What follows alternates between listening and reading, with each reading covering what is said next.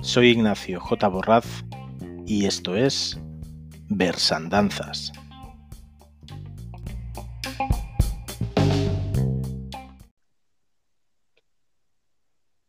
Buenas tardes a todos, bienvenidos a este nuevo programa de Versandanzas.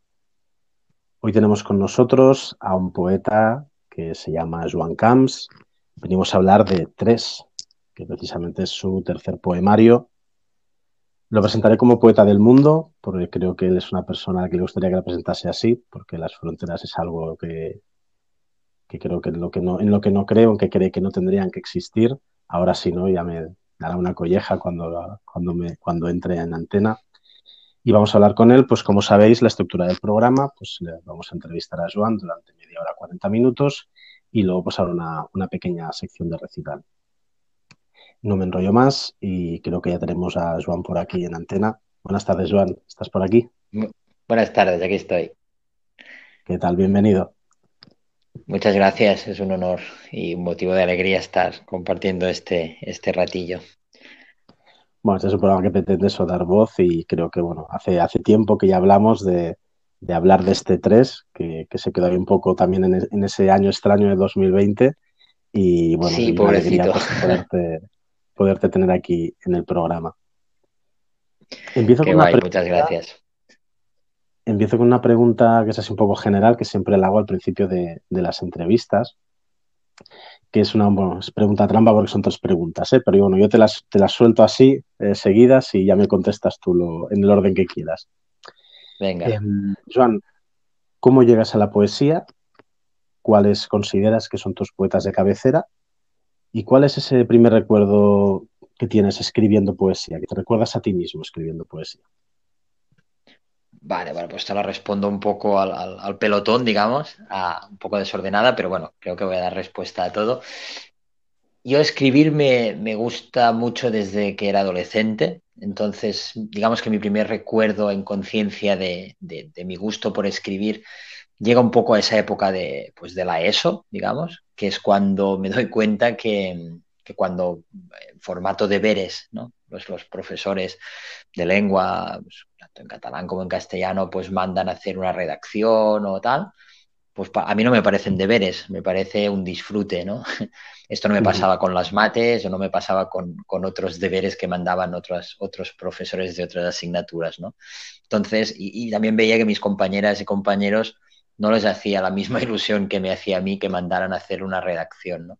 Entonces te diría que, mi primer momento de recordar cómo la escritura era algo que me gustaba hacer, te diría esa época, ¿no? Después ya empecé a darme cuenta que, incluso cuando no me lo mandaban ah, como deberes, yo también usaba la, escritura pues para expresarme y, seguramente también en, esa época de la adolescencia pues, pues un poco para vaciar también seguramente cosas que, que me rondaban por la cabeza o sentimientos sobre todo, ¿no? Eran como textos muy de sentimientos, entonces eran más bien redacciones, pero, pero como mucha, muy poéticos, digamos, ¿no? Aunque no tuvieran estructura de poesía, eran bastante poéticos. Y después, ya, el empezar a escribir poesía ya con conciencia de ello, ya te digo, yo empezaba a escribir, tenía un blog, esto es el año 2007 y tal, 2007-2008 diría, y bueno, yo escribía, colgaba varias cosas, a veces cosas más casi periodísticas, sobre situaciones, sobre incluso sobre cosas de fútbol, que también me gusta mucho. Y, pero bueno, y algún poema también había. Pero poesía, poesía como tal, es un poco anecdótico porque, bueno, una, una pareja que tuve hace ya muchos años convirtió uno de mis escritos en canción. Ella estudiaba música y me regaló para un cumpleaños mío un, un texto convertido en canción que ya había pasado a, musicalizar, digamos. Pero claro, era muy bonito, pero digamos que era, era, muy bonito, pero era un poco infumable porque eran como nueve minutos de, tema, ¿no? Entonces yo tuve la idea de pensar, ah, pues podríamos hacer cosas juntos, porque al final yo no tengo formación musical y, ella sí que tenía. Y digo, pero claro, pues vamos a darle un, formato más amable para poder convertir en, canción y yo qué sé, y voy a hacer algunos cuantos textos, pero en formato de, poesía. Ya te digo que ya escribía, eh, a veces en poesía y a veces en, prosa, pero mucho más en prosa que en poesía. Y ahí dije, pues va, venga, va. Y la verdad es que me sentí muy cómodo con los dos o tres que, escribí pensando en, en, ponerle música. Lo empecé a colgar en el blog. Además coincidió que yo hacía cosas en castellano, cosas en catalán. Esos los hice en castellano y funcionó muy bien en el blog. Eh, llegó mucha gente de, pues de, del resto de, de España y de, de, América Latina también, de Chile, Argentina, México. Y un poco la historia, uh, digamos, con la poesía empieza allí. Uh -huh que esto sería pues el año 2011 más o menos. Eh, Ahí los referentes, los referentes. A recordar. los referentes. Bueno, yo bebo mucho de la canción de autor. Eso sí que es verdad que creo que esto rompe a veces moldes un poco, en el sentido que, o sea, leo y leo mucho, pero, pero poesía no leo tanta, o leo mucha, pero es de compañeros, porque al final, compañeros y compañeras que al final pues intercambias libros en, en los viajes, cuando vas a presentar trabajos y tal. Y bueno, claro, pues evidentemente sí que es verdad que, que, bebo mucho de la canción de autor, de Joan Manuel Serrat, de Ismael Serrano, y eh, también un poco a raíz de eso, pues claro, los poetas así un poco más clásicos como pueden ser Antonio Machado, Miguel Hernández, Benedetti, eh, aquí en nuestra casa pues Joan Margarit también, y, y, los leo y los consumo, digamos, pero, pero sí que es verdad que, que, que, no, es, que no es mentira que bebo mucho de, de, la canción de autor y entonces te tendría que decir estos, Serrat y Ismael Serrano serían los, los referentes que más me empujaron a escribir al principio y a día de hoy pues eso, es muy diverso, pero, pero bebería también entre, entre estos autores que he dicho uh -huh. y, y, los cantautores.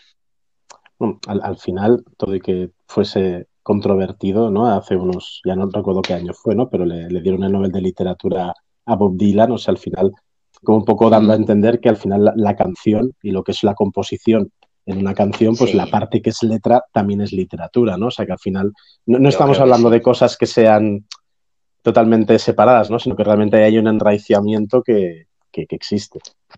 Sí, yo pienso que sí. De hecho, hay muchas letras de los autores que comentaba y de muchísimos otros, ¿no? De Silvio, bueno, de muchísimos, ¿no? la gran escuela del, del, mundo del cantautor, que si tú no te lo dicen y no lees eso y nadie te dice o no conoces que es una canción, pues perfectamente puede pasar por poema. Así que.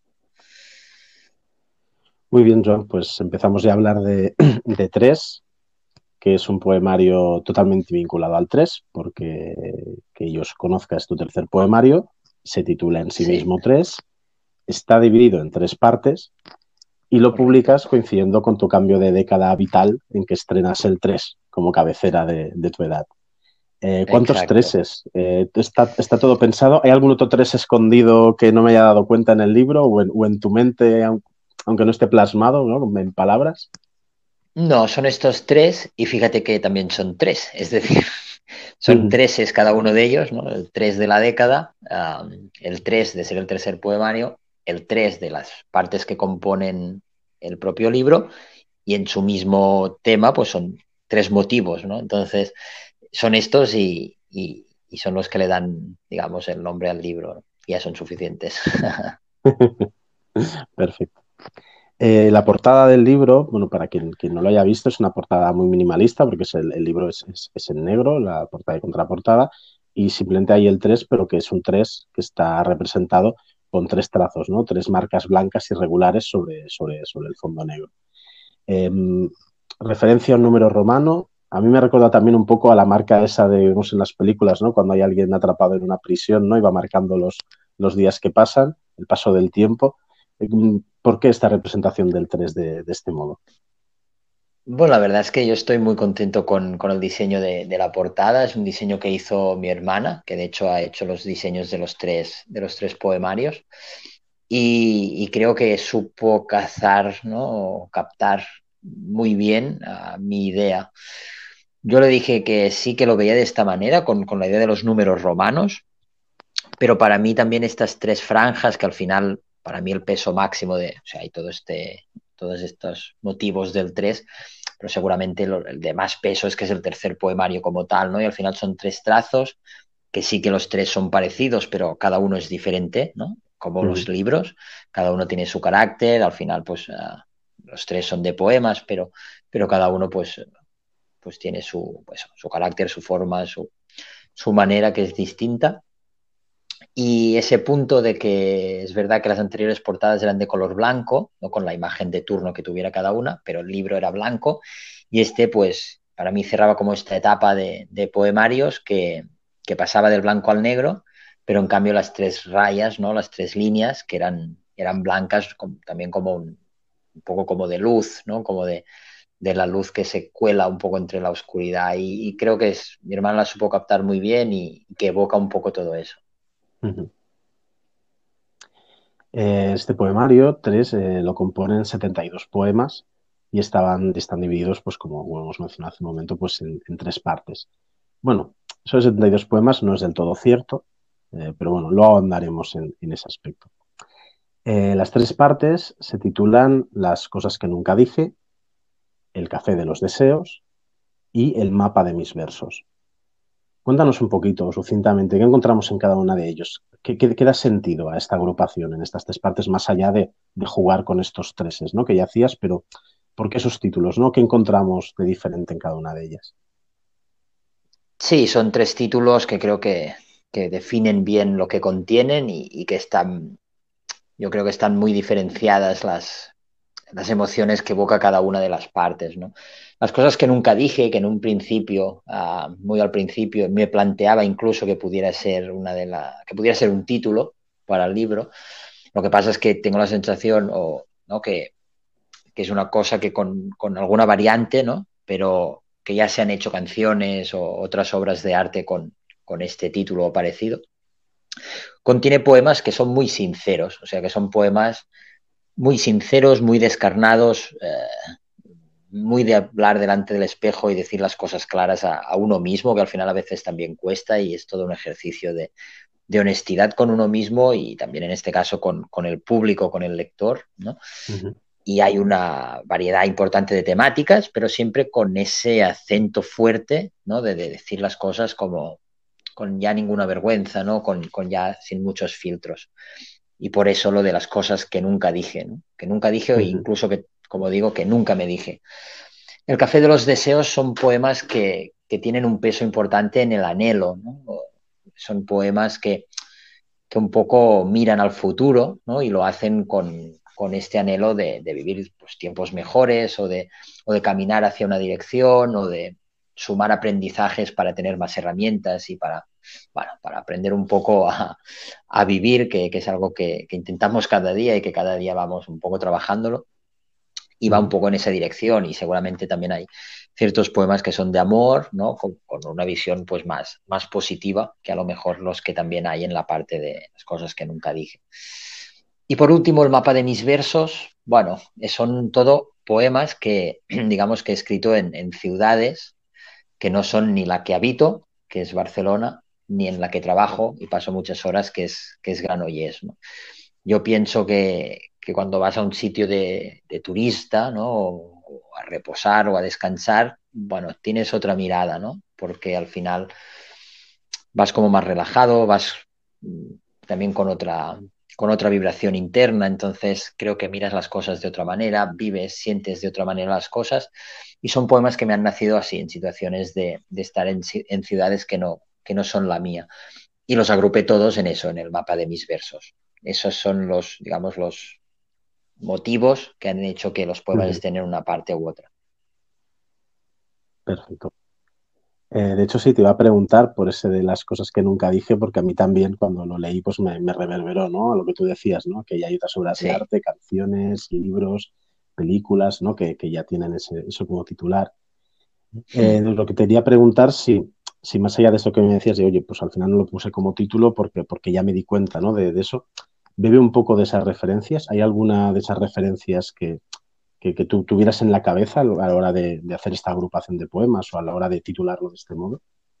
No, me latía de esta manera, es decir, tenía claro que, o sea, la primera, como digo, ¿no? antes de que fuera tres, ¿no? y, estaba yo pensando pues, en, mi tercer poemario, pero, pero estaba empezando a ver los textos, qué evocaban, ¿no? qué, qué estilo tenían o qué modificación tenía respecto a los anteriores poemarios y tal, descubrí esto, ¿no? que eran poemas que a lo mejor ahondaban más en una sinceridad de, no los poemarios no digo que, dijera lo que la gente quisiera escuchar, pero sí que tenía la sensación de estar atravesando ciertas barreras o ciertas incluso auto autoimposiciones que uno se puede hacer a la hora de escribir y de pensar que aquello lo leerá gente. Entonces pensaba mucho que, iba en esa dirección, no en decir cosas que antes no me había atrevido, que estaba siendo más directo, que estaba siendo más valiente, que estaba siendo más, más honesto, ¿no? Entonces me vino eso a la cabeza, sin, sin pensar en otras cosas. Sí que es verdad que me, eso, no te sabría decir ahora nombres de autores o obras concretas, pero me sonaba algo ya escuchado, Entonces me gustaba mucho y por eso no lo descarté y al final es un, digamos, es un subtítulo ¿no? dentro del libro o un capítulo del libro, sin que llegue a ser el título, pero no es que lo hiciera bebiendo de, una referencia, sino que sí que me sonaba, pero no me vino por ese otro motivo que te digo, ¿no? De, los poemas me decían que, tenían que estar en algo englobado con, este nombre o con esta idea. Eh, antes, bueno, dejaba a los oyentes con ese misterio, ¿no? Porque afirmé que había 72 poemas, pero que no era del todo cierto, ¿no? Y bueno, el, asunto es que, en tres, ¿no? Ahí encontramos cinco poemas que están dos veces, porque tenemos la versión en catalán y la versión en castellano. Asumiendo, que supongo que sí, si no ahora me, me contradices, que ambas versiones son tuyas, eh, me gustaría preguntarte sobre esa traducción, entre comillas, de, poemas, porque al final es un reto, ¿no? La traducción al final de un poema, más que las palabras exactas, lo que se pretende trasladar, pues, pues son las, sensaciones, las emociones, ¿no? Los sentimientos. Entonces, ¿cómo, fue esto? ¿Qué, qué retos te, supuso esta, esta traducción de tus propios poemas entre, entre dos lenguas? Sí, esto de hecho está en los tres. Hay muchas cosas que se repiten en formas de, hacer o, digamos, o ciertas eh, formas de estructura que se repiten en los tres poemarios. Por eso, para mí también este de tres, no digo que a partir de ahora no vaya a hacer estas cosas en los próximos poemarios que vengan, pero sí que es verdad que son cosas como que he ido manteniendo. Entonces, eso, en los tres poemarios que he publicado, funcionan de esta manera, el sentido de que si un poema yo lo he escrito en catalán, pues lo he mantenido ¿no? en el libro en catalán. Y la traducción, sí, las dos, o sea, tanto el texto en catalán evidentemente es mío y la traducción también la, también la hago yo. Después evidentemente pasa una revisión como todo el poemario, ¿no? si hay alguna falta o alguna, algún error, digamos, de, estructura al escribir, pero, pero son, los dos son míos. Lo que pasa que sí que es lo que tú dices, es decir, digamos, no es que ponga el, el traductor de, Google, ¿no? Y venga, o yo mismo, evidentemente, somos bilingües y, sabemos hacerlo sin, traductores, pero no siempre es exacta la traducción, es decir, que sí que la adaptas un poco, ¿no? Porque al final esto es poesía y, como bien comentabas, eh, bebe mucho de las emociones y puede ser que una palabra traducida literalmente pues rompa con eso que querías comunicar o, con la sonoridad o, con la cierta belleza que al final también buscas cuando, cuando escribes unos versos, ¿no? Entonces, nada, pues bueno, es hacer la traducción más o menos, o sea, que lo máximo literal que se pueda, pero adaptándote ¿no? a lo que la otra lengua, en este caso el castellano, pues te supone para que, para que la esencia de, eso que buscas comunicar, pues, pues tenga, prevalezca, digamos, ¿no? sobre una traducción absolutamente literal. No cambia mucho, porque en realidad son palabras muy concretas, ¿no? o frases muy concretas, pero bueno, sí, sí, hago la traducción buscando que, tenga esa misma esencia. Ahondando más en tus poemas, Joan, eh, hay un campo semántico especialmente abonado en estos poemas, eh, yo que yo lo, he identificado al menos, que es el campo de la guerra o de la paz, según cómo se mire. Ya que encontramos en tus poemas pues, muchas referencias a palabras como banderas, trincheras, guerras, paces, batallas, revoluciones, rendiciones. O sea, que nos hablarás un poquito sobre, sobre, sobre, sobre este uso, ¿no? sobre este campo semántico que, que, aparece tanto en el, en el, poemario y, y, diría, tiro un poco de memoria porque hace tiempo que leí tus otros poemarios, pero diría que también en ellos, ¿no? Creo que son son unas palabras que, que, sueles utilizar. Bueno, pues un poquito que nos comentes pues el, el uso de este, de este tipo de vocabulario. Sí, yo creo que es un vocabulario muy arraigado, la verdad, que, que, tanto, sí, yo creo que es bastante, yo creo que sí, que están los tres poemarios por un igual, la evolución que hay al final, porque son poemas que, que, de unos a otros pues ya van como ocho años seguramente de los primeros de la revolución de la palabra, fíjate tú qué título, que casa mucho con todo esto que comentas, hasta los más últimos de tres, pues sí, prácticamente irán como ocho años. Um, sí, bueno, no sé, no te sabría decir. Bueno, sí que, te, sí que sé que por dónde pueden ir los tiros, pero yo soy una persona que a nivel de formación, pues yo he estudiado ciencias políticas, a mí lo social me, digamos, que, que me atraviesa mucho, digamos, por, por, por, todo el cuerpo y por todas mis vivencias, ¿no? Y, y que tengo lo social y lo colectivo como muy impregnado en mi forma de pensar, en mi forma de actuar y por ende, porque al final yo soy muy muy igual, digamos, ¿no? Me dicen siempre que del escenario o leído a lo que soy en persona, pues también en, en, en los textos que, que, escribo, ¿no? Entonces, yo soy de una rama absolutamente eh, pacifista, pero sí que es verdad que, que, desde, que aún desde allí, ¿no? Al final, creo que, que hay que reivindicar mucho pues a los que consideramos y creemos ¿no? pues en la palabra, en las emociones, en, en el cuidado, en las curas, en, en el poner las personas en el centro, ¿no? Entonces, bueno, sí que hay mucho como ese argot, ¿no? Incluso, ya te digo, el propio título del primer libro, La revolución de la palabra, ¿no? Pues creo que un poco esa es la, esa es la historia, ¿no? Pues la revolución de la palabra, o sea, dar el valor al arte, a la palabra, a la creación, a la expresión, como contrapartida seguramente, ¿no? A, a todo lo que seguramente pienso estamos en un sistema que no potencia, ¿no? Un sistema que potencia pues el consumo, seguramente sin pensar mucho, sin mucha reflexión. También creo que desde hace unos años, también seguramente muy, muy potenciado por las redes sociales, lo rápido, lo breve, lo incluso poco reflexivo, lo impulsivo. Y yo pues estoy como en, las antípodas de todo eso, ¿no? Entonces sí que creo que se libra un poco una batalla, ¿no? Desde el pacifismo más absoluto pero también desde la reivindicación más clara y sincera de todo lo otro, ¿no? de la calma, de la paz, del cuidarse, del leer, del relajarse, del escribir. Entonces sí que creo que sí que hay eh, esa batalla presente en los, en los poemas, ¿no? Con todo este argot, ¿no? Toda esta trinchera en la que creo que nos debemos de refugiar, en la que pienso que debemos de resistir toda la gente, ¿no? Que pensamos que eso, que la palabra, que el arte, que la comprensión tiene que tener mucho más espacio del que, del que parece que tiene en esta rutina loca ¿no? en, la que, en la que vivimos en, estos tiempos. Bueno, creo que prácticamente me has contestado la siguiente pregunta, ¿no? En que yo, yo vinculaba esa revolución precisamente con el primer poemario, tal como tú referenciabas, y te preguntaba que si teníamos una revolución pendiente, ¿no? Y bueno, ya un poco con lo que me has contestado, ¿no? Pues esta de, de poner... Yo creo que sí. otras cosas que, que, las que ahora mismo ponemos el foco, ¿no? Todo esto que. Sí, que pienso que estamos en ello, ¿eh? O sea, pienso que está pendiente, ¿no? Una gran. Bueno, España tiene una revolución cultural pendiente, no la ha tenido nunca, ¿no? Digamos, como muchos otros países, y creo que de esas aguas, eso, o sea, de esas aguas, estos lodos, ¿no? En el sentido de que, bueno, hay muchas cosas ah, pendientes de, de avanzar o de, estar en un punto, pues, de, de más evolución cultural, incluso democrática. Pero, pero sí, sí, creo que estamos haciendo pasos, creo que seguramente hay mucha polarización, porque hay, creo que una parte de la sociedad que sí que es muy consciente en muchos ámbitos y que se trabaja mucho el ser consciente de muchas cosas que antes no pasaba, y en eso creo que avanzamos bien.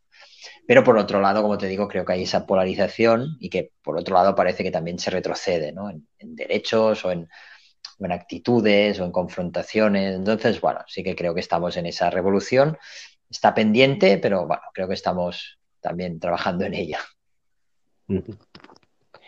Y un poquito, la verdad es que lo que ibas comentando un poco, al final lo, se va a ir viendo más en profundidad en las, en las, siguientes preguntas, porque ahora ya entro ya un poco a andar en tus poemas y, y una de las preguntas que tenía aquí apuntadas era sobre dos Venga. poemas que me han parecido duales en, en, cuanto a tema, que es Solo para mí y Mirada introspectiva. Y en ellos pues realizas una crítica o pones en evidencia eh, un tema que comentabas, ¿eh? lo que has, has, estado ahora explicando, esta necesidad actual de, bueno, de que las redes sociales, todo lo que nos influyen, ¿no? O sea, de que parece que si algo no está en las redes no existe, ¿no? Si no triunfamos en las redes, si no subimos cada día que nos ha ido bien en las redes, es como que, que vale menos, ¿no? Que tiene menos sentido. Eh, claro. ¿Crees que vivimos demasiado hacia afuera y hemos descuidado vivir hacia adentro?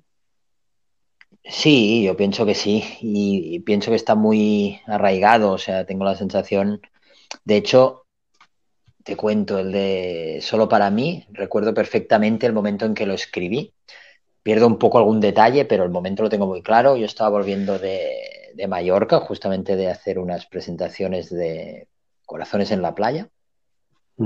Mm, o de la revolución de la palabra, esto se me escapa. A lo mejor era la revolución de la palabra. Bueno, estaba volviendo en avión de, de Mallorca y estábamos volando ya era de noche y la luna estaba enorme, estaba preciosa, estaba prácticamente llena y la teníamos como, pum, al lado de la ventanilla, la tenía yo, que iba solo, al lado de la Mm. ventanilla del, del avión. Y claro, en ese momento ahí, evidentemente, y más en el año 2016, que es cuando lo escribí, pues no había, era la revolución de la palabra entonces, no había ni wifi ni nada, ¿no? Pero claro, estaba viendo aquello y pensaba, pues, hostia, sí, ahora no puedo colgarlo, tal. Oye, lo voy a disfrutar. Voy a disfrutar de la luna, la voy a mirar, voy a disfrutar este momento tan bonito, ¿no? Que, que de forma inesperada estoy disfrutando eh, y que me he encontrado, ¿no? Y ya está. No hace falta tomar una foto, no hace falta que lo comparta, no hace falta nada. Solo disfrutar el momento, incluso agradecer, ¿no? La oportunidad de, de estarlo viviendo, ¿no? De este privilegio. Y ya está. No hace falta más, ¿no? pero era casi al primer instante fue como, oh, mierda, ¿sabes? O sea, ahora no lo puedo hacer nada, ¿no? No puedo compartir, no tengo conexión, tal. Y creo que lo tenemos como muy arraigado eso de, bueno, de pasarlo bien, pero parece que si no lo, lo pasas bien y además lo compartes, como que no vale, ¿no? Uh, sí. Creo que sí, que estamos muy, está todo con la mirada muy puesta para afuera, sí, pienso que sí. Otro tema o idea que, que, sobrevuela tus poemas, no he apuntado los poemas exactos, pero sí que me quedé con, varios, con varios versos en la cabeza, es la idea de, de, la derrota individual, pero también colectiva. ¿no? Por ejemplo, tengo aquí dos o tres versos apuntados donde, donde yo al menos veo esa idea. ¿no? Eh, siempre vuelvo con unos gramos de derrota en los bolsillos, dejando en manos de la historia esta nuestra condena y la menciona un naufragio colectivo. ¿Qué, qué, me, qué me, puedes contar sobre, sobre esto? Bueno, es un poco, antes es lo que decías, llegaron algunas preguntas, antes ya he apuntado cosas que, que mm, creo que está súper sí, bien hecha esta entrevista y que, que, que, te la has currado un montón, así que, felicidades porque no siempre pasa y, y, la verdad es que es bonito cuando se ha analizado tanto tu trabajo y se puede hablar sobre él. A mí me, me, me atraviesan un montón los temas sociales, no tengo una mirada como muy colectiva siempre. Eh, entonces, claro, sí que tú tienes, o lo que te comentaba, ¿no? La sensación de que socialmente en muchas cosas a lo mejor no caminamos hacia la, la cosa más sana o hacia la cosa más, más mejor, digamos, para el cuidado de, de las personas, ¿no? Entonces tienes esta sensación de que no caminamos eh, bien o que no andamos hacia donde tendríamos que caminar, hacia las prioridades que nos harían más felices, que nos harían poner el foco donde tendríamos que poner, que son las personas, que son los cuidados, que son el querernos y bien. Entonces sí que es la sensación esa, un poco de, fracaso colectivo, en el que también, ¿no? Cuando uno, pues en, en un momento dado, pues se, se, siente también parte de ese fracaso, que puede ser pues por una relación amorosa que se acaba, o por no sentirse feliz, ¿no? En, en tu día a día o en tu trabajo, tener la sensación que tu día a día no te llena, ¿no?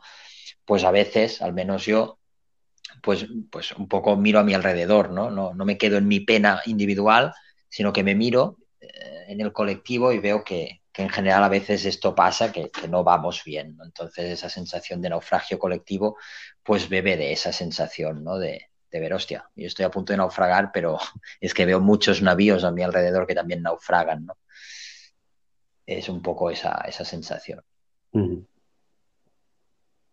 Y ya por un tercer eje, o bueno, que yo me he inventado, ¿eh? pero que al menos se encuentra también en tus poemas, es, es, esa doble, doble cara amor-desamor, ¿no? La nostalgia de lo perdido, pero la nostalgia en más sentidos, ¿no? O sea, no solo como amor romántico, sino también como amor pues, al, a la niñez, aquello que recuerdas, ¿no? De, de pequeño. Hmm. Sí. Entonces, quería preguntar, bueno, igual es una pregunta un poco de perogrullo, ¿no? Pero, pero eh, ¿crees que idealizamos mucho nuestro pasado? ¿Y eso lo ves como un arma contra el tiempo o a favor del tiempo? Pues puede ser que idealicemos el pasado, creo que sucede, ¿no?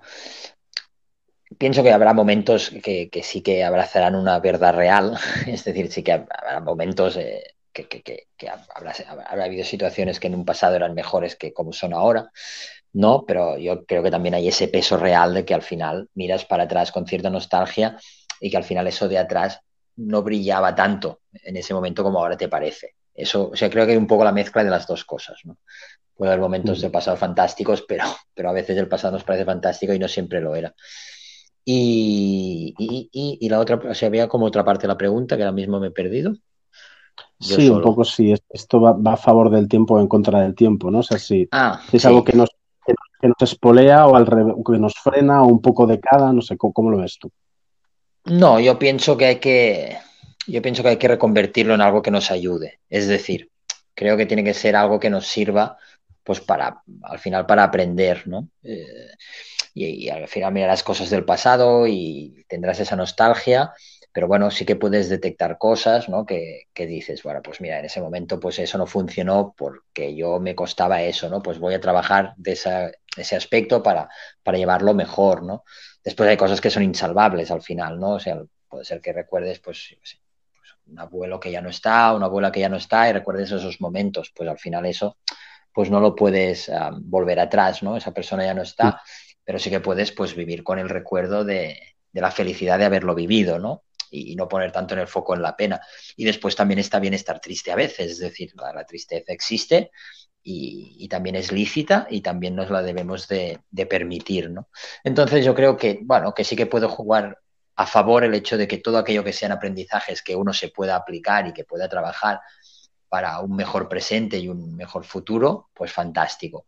Y con lo que no, pues simplemente, pues también está bien saborearlo como algo vivido y, y aunque sea triste, pues es triste, también es una parte real, ¿no? De la vida, el perder cosas, el, el evolucionar, el cambiar y, a, y, asumir que eso también sucede y que no es nada malo, digamos, o que es parte del, del juego, del trayecto. Eh, voy a citar ahora un verso tuyo que me pareció muy, muy gráfico, al menos me hizo enseguida ver, ver la imagen en, en, la cabeza y volvemos un poco seguramente al, tema ese más social y colectivo que comentabas, pero ya centrándolo bastante en, en la ciudad de Barcelona en sí. Eh, el verso este que, que rescato es Romeo y Julieta quemando Barcelona, dos héroes sin apellido asaltando por dignidad el Edén robado. ¿Qué pasa con Barcelona, Joan? ¿Cómo la ves? ¿Es ese Edén robado? ¿Quién, ¿Quién, nos lo ha robado? ¿Lo podemos recuperar? ¿Lo estamos recuperando? Un poco, volvemos en algún algunos temas que ya hemos comentado antes un poquito, ¿eh? pero aquí más centrados en Barcelona, porque también creo, creo que, en, el resto de poemas, creo que hay muy poquitos en los que haga referencias a sitios físicos concretos. Igual por eso también este, que este verso me parece muy potente, ¿no? El hecho de centralizarlo en Barcelona pues te quería preguntar por esa inquietud o esa concreción en Barcelona, ¿cómo, cómo lo ves tú? Bueno, sí, a ver, Barcelona da para mucho. Barcelona es una ciudad que yo he vivido siempre aquí, excepto unos meses que estuve viviendo en, las Islas Azores hace algunos años, pero, pero al final es mi ciudad y la quiero un montón, pero sabemos también que con las ciudades que habitamos muchas veces se, se produce como una relación de amor-odio, ¿no? Y en los tiempos modernos, digamos, en que vivimos, no ahora mismo justamente, pero, pero sí que en los últimos años, pues, bueno, es una ciudad muy turística, ¿no? Y que choca a veces o muchas veces eh, la vida de los habitantes con, con, la vida de una ciudad cosmopolita tan turística como se había convertido Barcelona. Justamente ahora con el tema de la pandemia, que tantas cosas malas ha traído, también ha traído algunas buenas, y es que, pues, por ejemplo, en Barcelona puedes disfrutar de cosas que antes no podías, ¿no? O de sitios que antes estaban siempre muy, muy, muy llenos y que ahora no lo están tanto por la ausencia de turistas.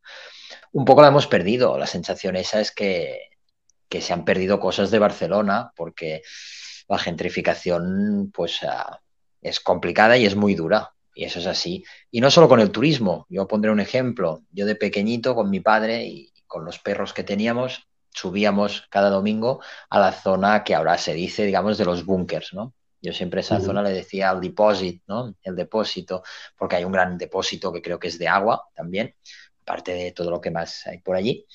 Y yo subía con mi padre, pues esto te estoy hablando a principios de los años 90, uh, y era una zona absolutamente descampada, ¿no? Que estaban todos los restos de, pues, de las barracas que aún no hacían mucho, aún estaban habitadas, y hierbas, malas hierbas, y eso, un depósito, una antena de comunicaciones y poco más, ¿no?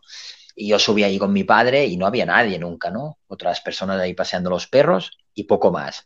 Cuando yo era adolescente eh, y ya conocía ese sitio, pues porque de pequeño ya subía con mi padre, pues me acuerdo de subir allí para estar solo, ¿no? Cuando quería escribir, me iba allí. Cuando tenía mis primeras novias y quería ahí pues un poco de intimidad cuando tenías tus 15 años, subía allí. Entonces, esto ya no es así. Ahora subes allí un domingo y te encuentras a 300 personas más. Y no son turistas, muchas sí, pero muchas no. De hecho, ahora con el COVID no, y subes y sigue estando lleno. ¿no? Entonces, bueno, la gente ha conocido eso, se ha colgado en Instagram, todo el mundo quiere tener su foto con Barcelona a los pies. Está. Es otra realidad que la que teníamos hace 20 o 15 años. Entonces, bueno, sí que tienes esa sensación de pérdida, ¿no? De, tus rincones, de tus espacios, de esas cosas que sentías como muy tuyas y que ahora pues han perdido esa, esa cosa familiar para ser algo como muy, siempre muy multitudinario, ¿no? Entonces es una pena, sí que es esa sensación un poco de pérdida.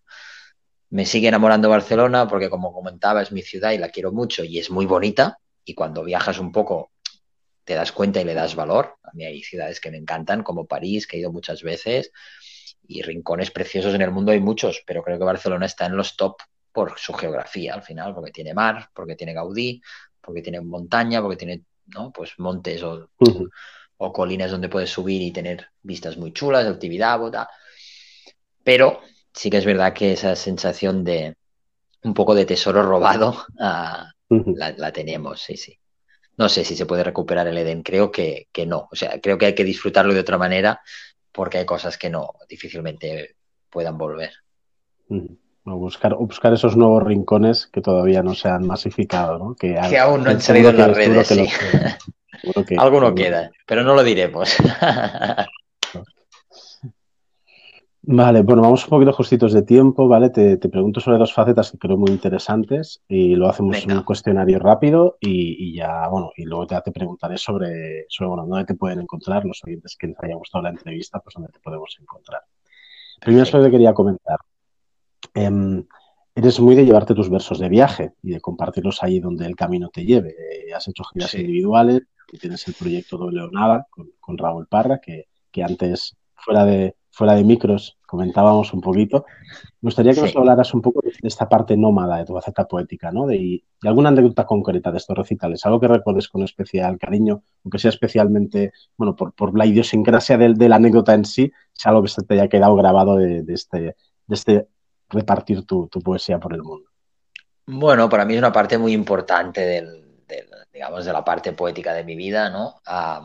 yo entiendo la poesía, es una cosa que me llena mucho. Para mí, bueno, yo encima de un escenario y recitando, no soy en ningún otro sitio ni en ningún ni en ninguna otra situación más feliz que en ese instante, ¿no? Es el único sitio donde tengo la sensación de poder expresarme como realmente soy. A mí a veces me cuesta mucho hablar, aunque en esta entrevista no lo parezca. Y, y encima del escenario no tengo ningún miedo, ¿no? Entonces, bueno, quiero compartir eso con, con tanta gente como, como me guste. Y además, pues, bueno, esa faceta un poco de titiritero, ¿no? Que antes comentábamos cosas de las redes, pero una cosa buena que tiene es esa, ¿no? Al final a ti te sigue gente, pues, de muchos lugares, ¿no? Entonces, pues yo puedo ir a Madrid, o puedo ir a Valencia, o puedo ir a Mallorca, y a veces llenaremos y a veces seremos cuatro, pero, pero claro, te sigue gente en esos rincones, ¿no? Entonces, poder ir allí, compartir tus versos y, y poder, poder tener esa cercanía, pues es algo muy bonito y muy especial. Lo hago solo, a veces lo hago con Raúl, con doble o nada, o a veces también con Mike Lamota, que es un, que es un compañero que es músico, y tenemos el Equívoco del Poeta, que es un proyecto de, poesía musicada. Y anécdotas es complicado y poder decir alguna cosa, pero sí que se generan, ¿no? Al viajar tanto y tal, pues bueno, pues eh, cosas curiosas. Yo que sé, me acuerdo con Raúl una vez que fuimos a Madrid sin tener nada atado de dónde dormir, ¿no? Porque a veces vas a algún hostal, pero a veces también un poco para recortar costes, pues te vas a casa de algún amigo, de alguna amiga. Y una vez que fuimos a Madrid y por circunstancias puntuales, gente que normalmente nos acogía no podían, lo fuimos sabiendo como muy a última hora todo y estábamos casi casi haciendo el bolo sin tener dónde dormir después, ¿no? Y con los hoteles pues todos ya esas alturas todo lleno, ¿no? Además, época no COVID, por lo tanto, todo, todo, todo lleno de turistas y, y nada, y al final, buenamente, pues pudimos ir a casa de una chica que acabamos de conocer, además, hacía pocos días, en otro recital, y acabamos durmiendo, pues, en, en un sofá, pero en un sofá los dos, es decir, compartiendo un, sofá entre Raúl y yo, y además por ahí pululaba también un, gato. Entonces, bueno, no sé, anécdotas puede haber mil, pero esa me parece curiosa y, ilustrativa de que a veces, pues, digamos que a veces incluso puede parecer que hay mucho glamour en los recitales, pero a veces lo que hay detrás, pues, es totalmente el, nomadismo más, casi más salvaje, ¿no? Que, bueno, que es como muy de supervivencia y, y muy asalto de mata, digamos. Muy bien, muy bien. Eh, te quería preguntar también el otro, el otro aspecto que yo creo que me parece relevante comentar contigo, es el tema del, micromecenazgo, porque si no estoy equivocado, tus tres poemarios los has sacado adelante a través de campañas de micromecenazgo. Entonces, bueno, para quien pueda tener dudas o miedo a buscar esta opción para dar vida a sus libros, eh, ¿Lo recomendarías? ¿Cómo ha sido tu experiencia? ¿Y lo ves viable para todo tipo de proyectos artísticos? A ver, por parte de mi experiencia ha sido buena, muy buena, considero que es una buena manera, ah, pero hay, hay, hay una serie de peros. El primero es que tienes que estar muy fuerte anímicamente, porque es un desgaste importante. Son las que yo he hecho eran con la plataforma de Berkami, que te da 40 días, 40 días reales en los que tienes que conseguir el, digamos, el, el dinero, ¿no? Tú pones la cifra y tienes que conseguir ese dinero en esos 40 días. Yo siempre los he conseguido y la mayoría, de, excepto con el segundo que sufrí un poco más, con los otros dos me sobraron días. Creo que con 30 y pico días ya me sobraron 4 o 5 días con cada uno de ellos y bien, pero tienes que estar fuerte porque tienes que hacer mucha publicidad, tienes que ser muy pesado, tienes que insistir mucho en redes, y no solo en redes, sino también en contactos cercanos, que sabes que tienes la confianza y que es gente que va a aportar, pero necesitas tener un buen arranque el primer día, necesitas llegar al Ecuador con energía. Bueno, es, es todo un esfuerzo que, que, tienes que te tiene que pillar con energía y con, con fuerza. Si no, puedes sufrir bastante anímicamente. Y creo que sí, que creo que sí que es una buena manera, pero también percibo que un poco hay cierto desgaste, no sé si por el contexto actual, económico, social, pero yo noto cierto desgaste. Eh, lo he notado en mí y lo noto en muchos compañeros y compañeras que hacen sus campañas. Entonces yo lo recomiendo, pero creo que tiraba más hace cuatro o cinco años o tres que ahora. Pienso que ahora hay un, cierto desgaste. Los motivos no te los sabría decir más allá de la emergencia económica que vivimos, pero creo que viene de un poco más atrás. Y a nivel artístico, pues sí, yo pienso que, eh, bueno, creo que son muchas cosas las que se pueden hacer por esta vía. Es decir, ahora sí que pienso que una cosa estructural no se puede sostener con... O sea, si tú eres una entidad cultural, pues a lo mejor para arrancar sí que te va bien un Berkami, pero después tendrás que buscar una manera de financiarte más estable, ¿no? Porque yo creo que el Berkami tiene que ser para eso, o bien para publicar una obra, que eso es cuando sucede, pues sucede, ¿no? Puede ser cada tres años, cada dos, cada cinco, o para proyectos que arranquen, ¿no? Pero sí que pienso que tienen que ser eso, para cosas de continuidad, pues seguramente creo que se tienen que buscar otras vías pues más firmes, ¿no? O más estables, digamos, como pueden ser subvenciones, o puede ser el propio, eh, propio movimiento que ya se genere, ¿no? Con, consumiciones, con que sea, ¿no? Con entradas, con otras cosas que, sí, sí, que den la sostenibilidad económica necesaria a un proyecto de largo, de larga duración. Perfecto, pues vamos a por el cuestionario rápido y ya nos, despedimos. Em, recomiéndanos a uno una poeta injustamente olvidado. No sé si injustamente olvidado sería bien, bien el tal, pero yo diría una poeta que está viva y que escribe aún, pero que segura que el gran público no conocerá y que creo que la tendría que conocer muchísima gente porque escribe muy, muy bien y además, no sé, muy potente sobre la vida, que es Ana Montojo. Y Ana Montojo la podéis seguir pues en Facebook con este nombre, la encontraréis y además pues prácticamente cada, muy, muy a menudo cuelga poemas. No diré cada día, pero que sí, prácticamente tres, cuatro poemas a la semana cuelga. Tiene varios libros publicados y para mí es una autora muy, muy potente. Recomiéndanos a uno, una poeta actual que te fascine, que en este caso igual casi casi la misma pregunta nos sirve para, Pero bueno, aprovecha para recomendarnos algo más, que seguro que tienes por ahí. Sí, voy a hacer una cosa. Sí, sí, claro, muchísimos, muchísimos. Ana Montojo es una mujer que ya tiene pues, sus sesenta y pico, setenta años. Entonces, no está olvidada, pero sí que es alguien más mayor. Ahora tiro para alguien muy joven y que es, digamos, presente, pero sobre todo futuro, que es María Sotelo, que es una poeta de Valladolid. Es una chica muy jovencita, creo que tiene 21 o 22 años, y es muy potente. ha publicado ya un libro que se llama Ya no hay excusas, si no me equivoco.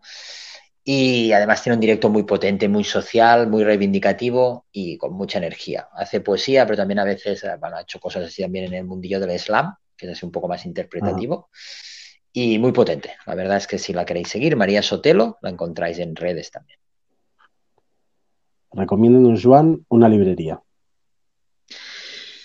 Pues es complicado decir alguna. Puedo decir, digo, un par o tres de diferentes ciudades. En Gijón a mí me tiene robado el corazón una librería, café, que se llama La Revoltosa.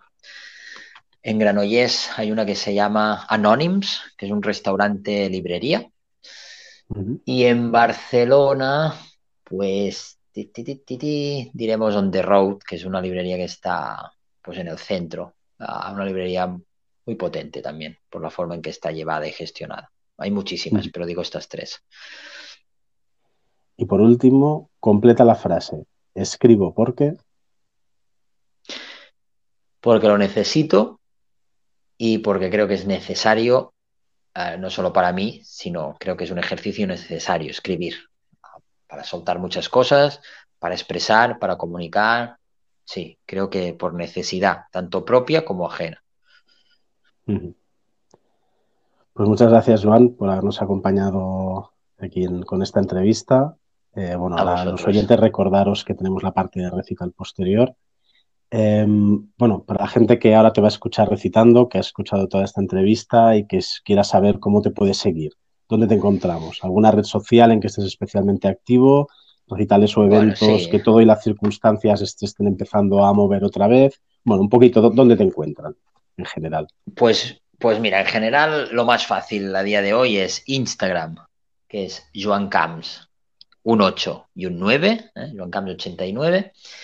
Y en Facebook es Joan Camps García, porque al final las páginas ahora están como muy en desuso y tal, pues sería el perfil personal, que es Joan Camps García, que todo lo que cuelgo es sobre poesía. Y esas dos serían los dos espacios más fáciles en redes de, encontrarme y donde yo estoy más activo. Y recitales, pues hay cosillas. Ahora con Raúl nos estamos moviendo y bueno, también hay cosillas en mente para un futuro cuando todo esté un poquito mejor. Pero bueno, en eso estamos. Eh, con el proyecto de Doble Nada es donde ahora más caña estamos dando. ¿Quedan ejemplares de tres? Por si alguien quiere un ejemplar de quedan algunos. Quedan algunos, sí. Para eso es contactar conmigo por las redes y, y nos ponemos de acuerdo fácil y rápido. Perfecto, Juan. Pues muchas gracias por haber estado aquí en, en Versantas y, bueno, y hasta el próximo poemario, que si te dejas yo te volveré a liar para entrevistarte. Yo me dejo, claro que sí. Soy un tío fácil. gracias, Juan. Buenas tardes. A ti, guapo.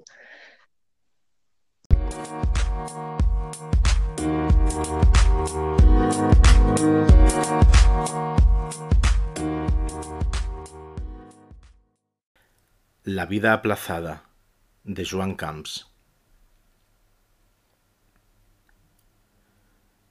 El sistema se ceba con vosotros en una sala de espera de la clase media donde nos reparten números desde hace décadas.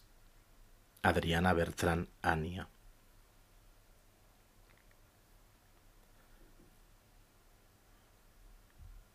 Abrazos de alquiler en esta ciudad que se fuma nuestro futuro mientras ebrios de alcohol y versos incompletos dejamos para mañana la revolución soñada.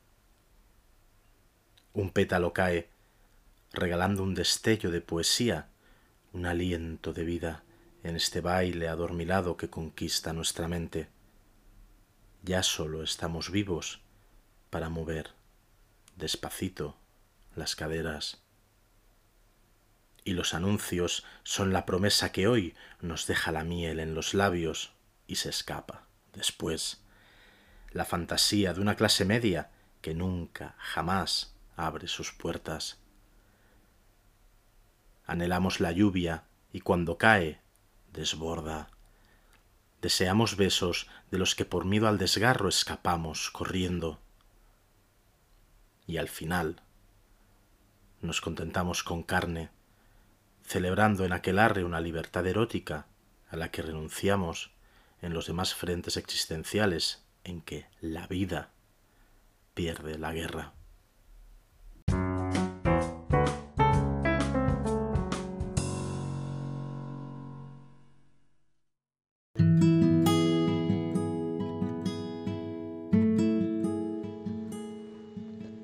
Carta al viento.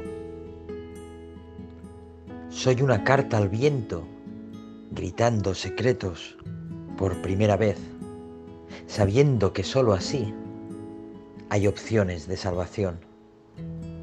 Soy un grito callado bajo la almohada de la normalidad, mientras toda la sangre estalla, solo tu luz es hogar.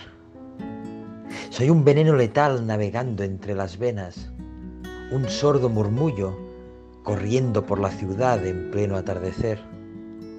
Mis piernas ya no alcanzan para andar tantos kilómetros. Mi corazón ya no puede bombear a este ritmo de latidos.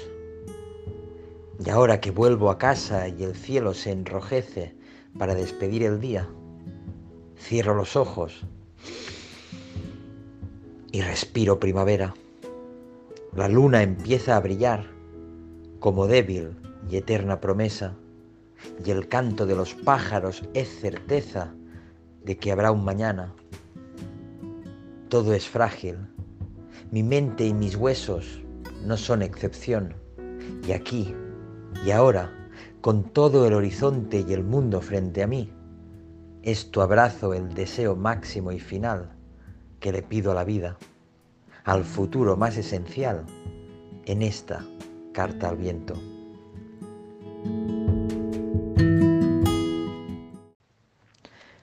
Bé, aquest és el poema que, que obre el llibre, és el primer poema que, que trobem quan, quan obrim el llibre. I ara us vaig a recitar un altre poema que es titula Llego tarde.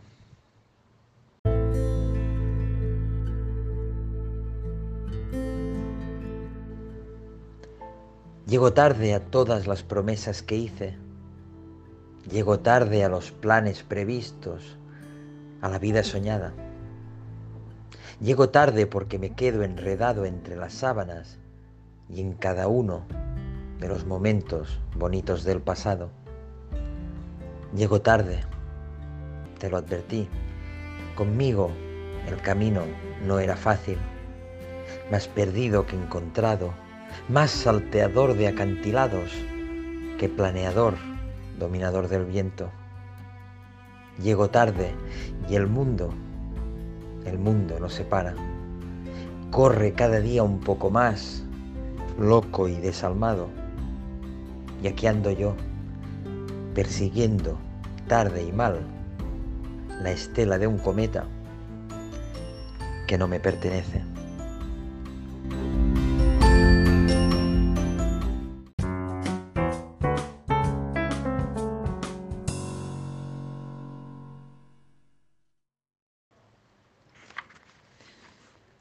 Voy ahora con un poema así más, más de amor, más venimos de esta parte como más existencialista tal vez y vamos a una parte como más, más de amor y además pues de amor luminoso, ¿no? de amor en, en positivo.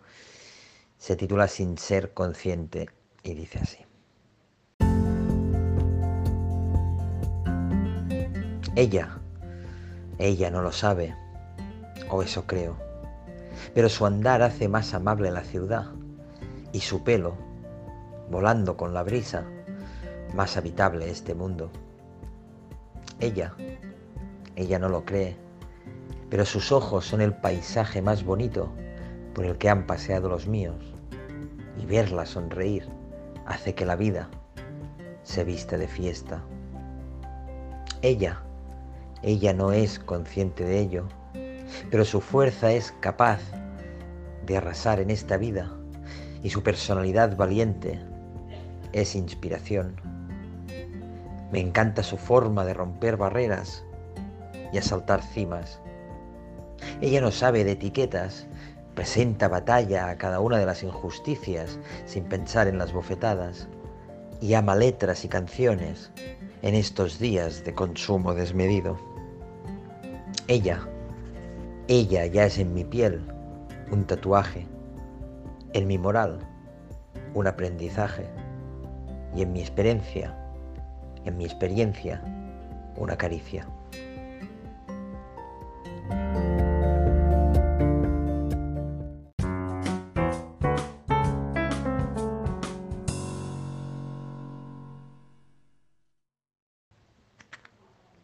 Voy ahora con un poema cortito, se titula Rendición, dice así.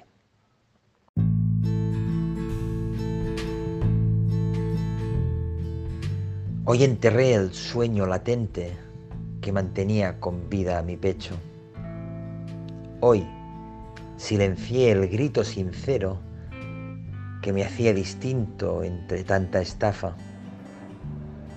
Hoy masacré la esperanza indomable que bailaba en mis pupilas. Hoy olvidé la promesa valiente que juré defender. Hoy se acabó. Me corté la melena. Terminó mi batalla. Mi última bala.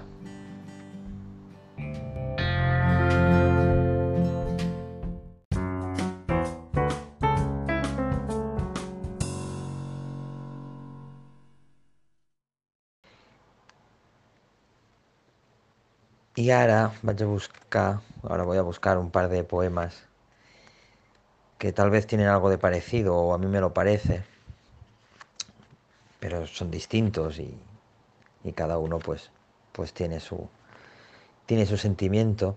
Primero se titula El fin de los versos tristes y dice así.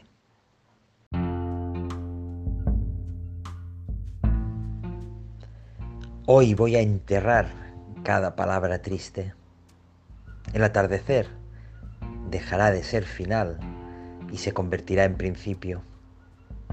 Hemos aprendido a sonreír aunque el mar no esté en calma. Y eso, eso nos hace fuertes. Todos los libros están ya escritos. Disfrutemos del verso y del cosquilleo que regala. No busquemos más. Un abrazo sincero, un beso fiel una mirada honesta. La ciudad, bajo el gris, esconde tesoros y flores. Si no podemos huir al campo, luchemos por conquistar aquí la paz y toda, toda su belleza. La noche escupe toda su mentira y yo escapo entre ritmos repetitivos, caderas que prometen bailes efímeros y eternos y unas luces que engañan al cielo. Escapo de todo, hasta de mí mismo, y vengo a matar este miedo acurrucado en tu cuerpo, el rincón donde la derrota no llega.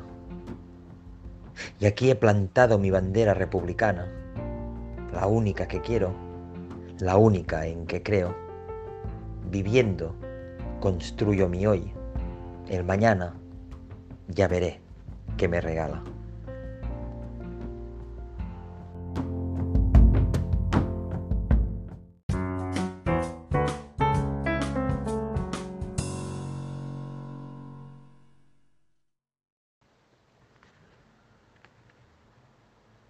Decía que se parecían porque los dos poemas tienen como, como un espacio para, para la esperanza, ¿no?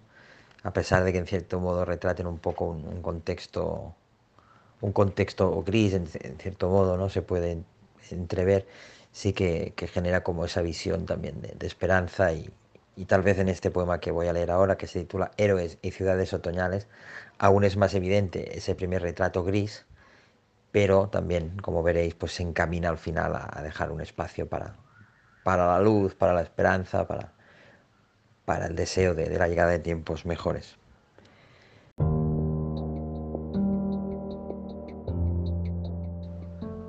Llevo en el hombro una mochila cargada con todas las cosas que soñé. Tengo la boca cosida con todas las palabras que algún día no pronuncié.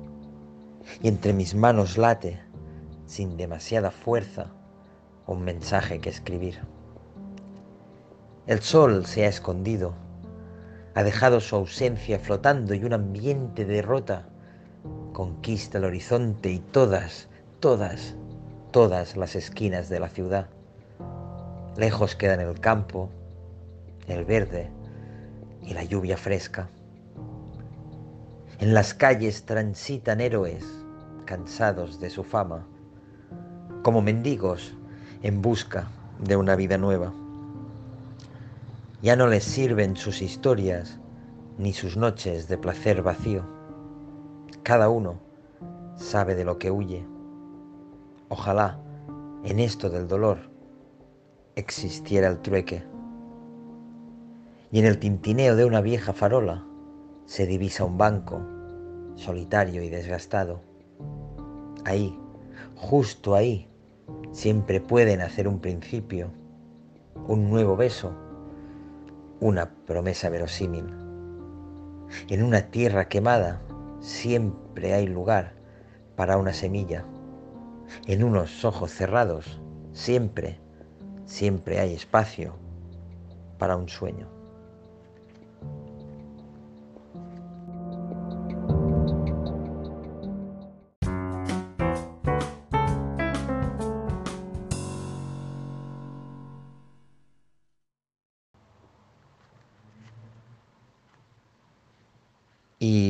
Cierro este recitado de algunos poemas de, tres con uno que creo que, es importante leer en este pequeño resumen que, he hecho, que se titula Mi pacto con la vida.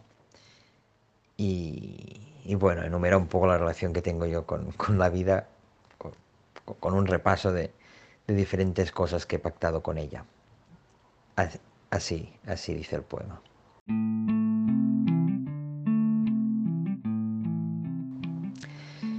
Mi pacto con la vida no llegó en un instante de lucidez, ni tras ver la luz al final del túnel. Se cocinó a fuego lento, con golpes de la rutina y algunas frases de unos pocos maestros. Mi pacto con la vida consiste en tomarla muy en serio, lo justo para no olvidar que todo, incluso y especialmente nosotros, es pasajero y que cada instante es irrepetible. Nos besa y se va para no volver. Mi pacto con la vida se basa en recordar que el miedo es siempre el peor enemigo y que lo único que no quiero, que lo único que no quiero es morir con el arrepentimiento entre los dedos, con la sensación de no haber vivido hasta quemarme.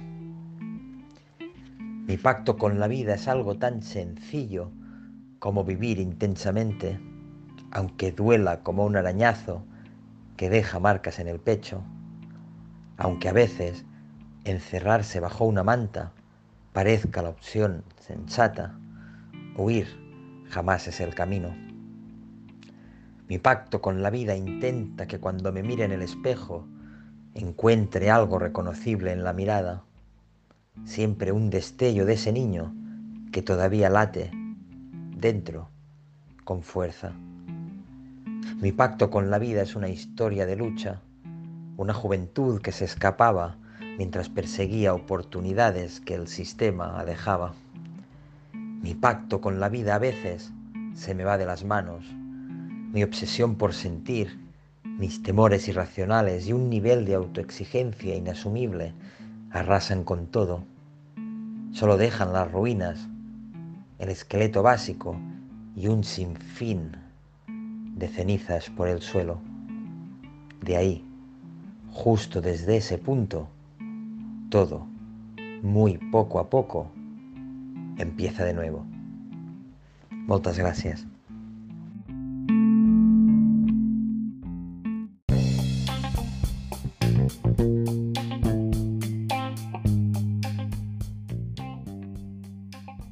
Soy Ignacio J. Borraz y esto ha sido el programa de hoy de Versandanzas.